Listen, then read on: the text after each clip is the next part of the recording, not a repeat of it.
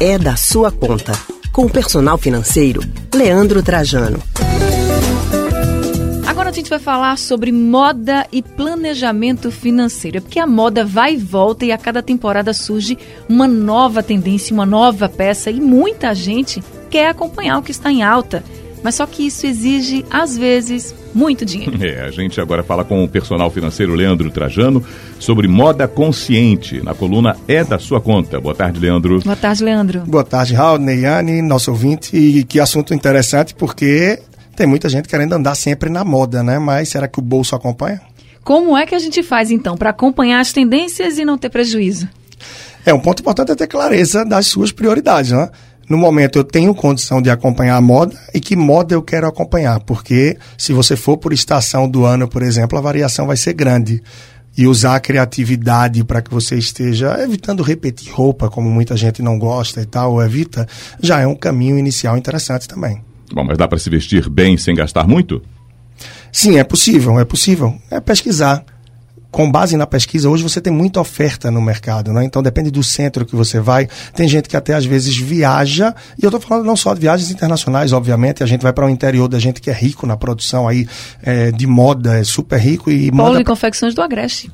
Pois é. é. o lugar certo. E você tem ótimas oportunidades de se vestir bem por um preço acessível e de quebra ainda passar, quem sabe, um fim de semana diferente. Agora eu queria que você falasse pra gente qual a diferença daquela pessoa que quer sempre estar com os looks em dia, ou seja, tá ali na moda, para a pessoa consumista. É, tem uma diferença grande. Aquela pessoa que gosta da moda, aquela pessoa que quer estar em dia com o seu look, quer estar em dia com o visual, e aquela pessoa que, apesar de já ter comprado, estar tá atualizado na estação do ano, mas ela sempre que vê uma peça quer comprar aquela peça e sente falta, e aí recai em alguns pontos que eu já vi, por exemplo, no dia a dia de trabalho.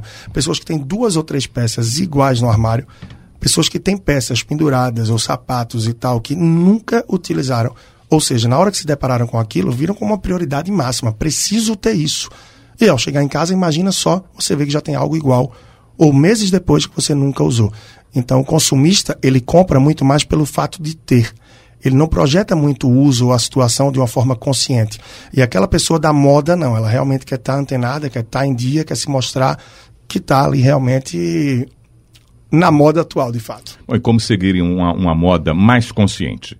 É, o que é interessante. Primeiro você entender um pouco do que é que está nessas tendências, o que é que tem de moda, e se isso vem a aliado com o perfil, alinhado com o perfil do que você gosta, para que a pessoa entenda também, eu acredito, a moda que está no mercado e a moda que ela gosta, aquele tipo de produto, aquele tipo de roupa que para ela atende as demandas do dia a dia, seja de trabalho, dos locais que frequenta, do que frequenta e tudo isso, né? O outro ponto também em relação mais uma vez à criatividade. Quantas peças que eu tenho no armário que já não uso há um tempo? Que combinações eu poderia fazer? Quando a gente fala de eletrônico, né, a tecnologia, acompanhar esses lançamentos também é difícil e custa muito caro, mas para muitos tem que acompanhar, precisam acompanhar. Então, como é que a gente pode fazer uma reflexão em relação à tecnologia, Leandro?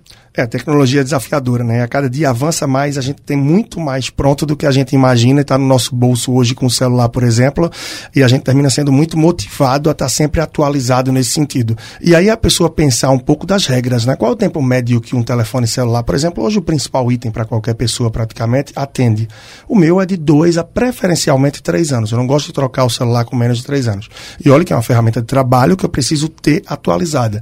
Mas se eu quiser trocar a cada ano, até que ponto isso é saudável. Não só pela troca, mas o lado financeiro, de fato.